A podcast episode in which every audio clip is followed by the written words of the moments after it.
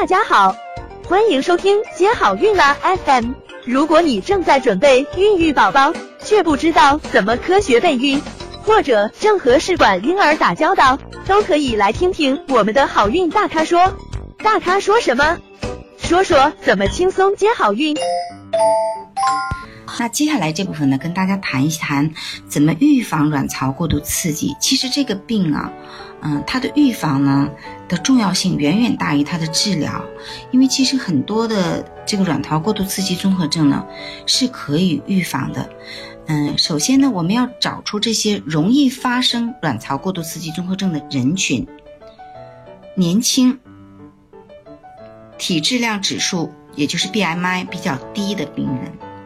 卵巢储备高，也就常见的 PCOS 的病人，或者是既往曾经有卵巢过度刺激综合症病史等，都是发生这个卵巢过度刺激综合症的一个高危的人群。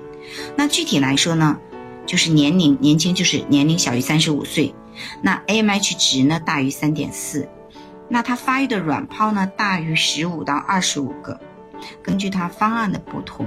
有不同，有的人十五个也会过度刺激，那有的人要二十多个才有，那这个也是综合评估的。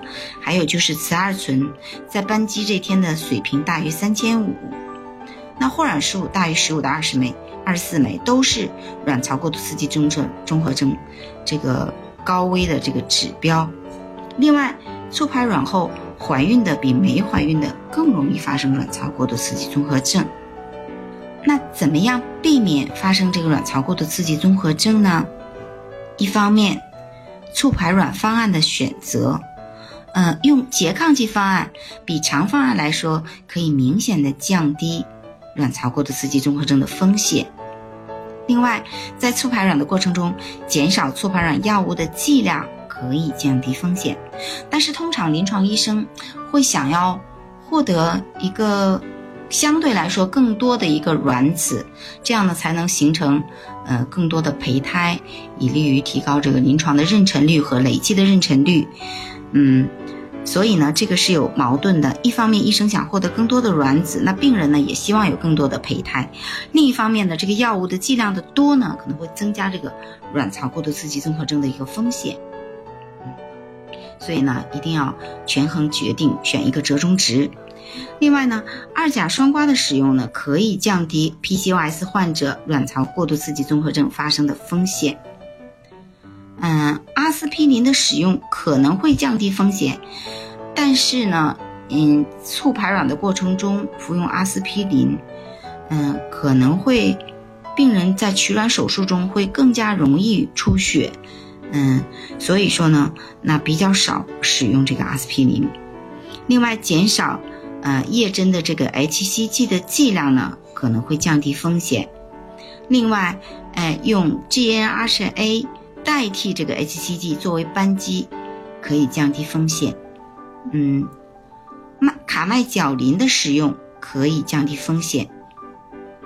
那卡麦角林呢，现在在国内，嗯，比较难买到。嗯，在国外呢是有这个药物的卡麦角林。钙剂的使用可能会降低风险。那全胚冷冻，就是说把全部的胚胎都冻起来，取消新鲜周期胚胎移植，可以降低风险。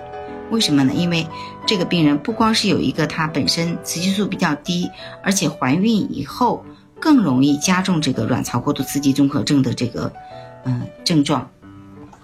所以呢，嗯。我们采用这些方法呢，就能够减少卵巢过度刺激综合症的发生。但是想要做到百分百的避免呢，嗯，还是比较难的，只能够减少发生的几率。这个卵巢过度刺激综合症的发生呢，和这个病人的体质也是有关系的。想了解更多备孕和试管的内容，可以在微信公众号搜索“接好运”，关注我们，接好运。让怀孕更容易。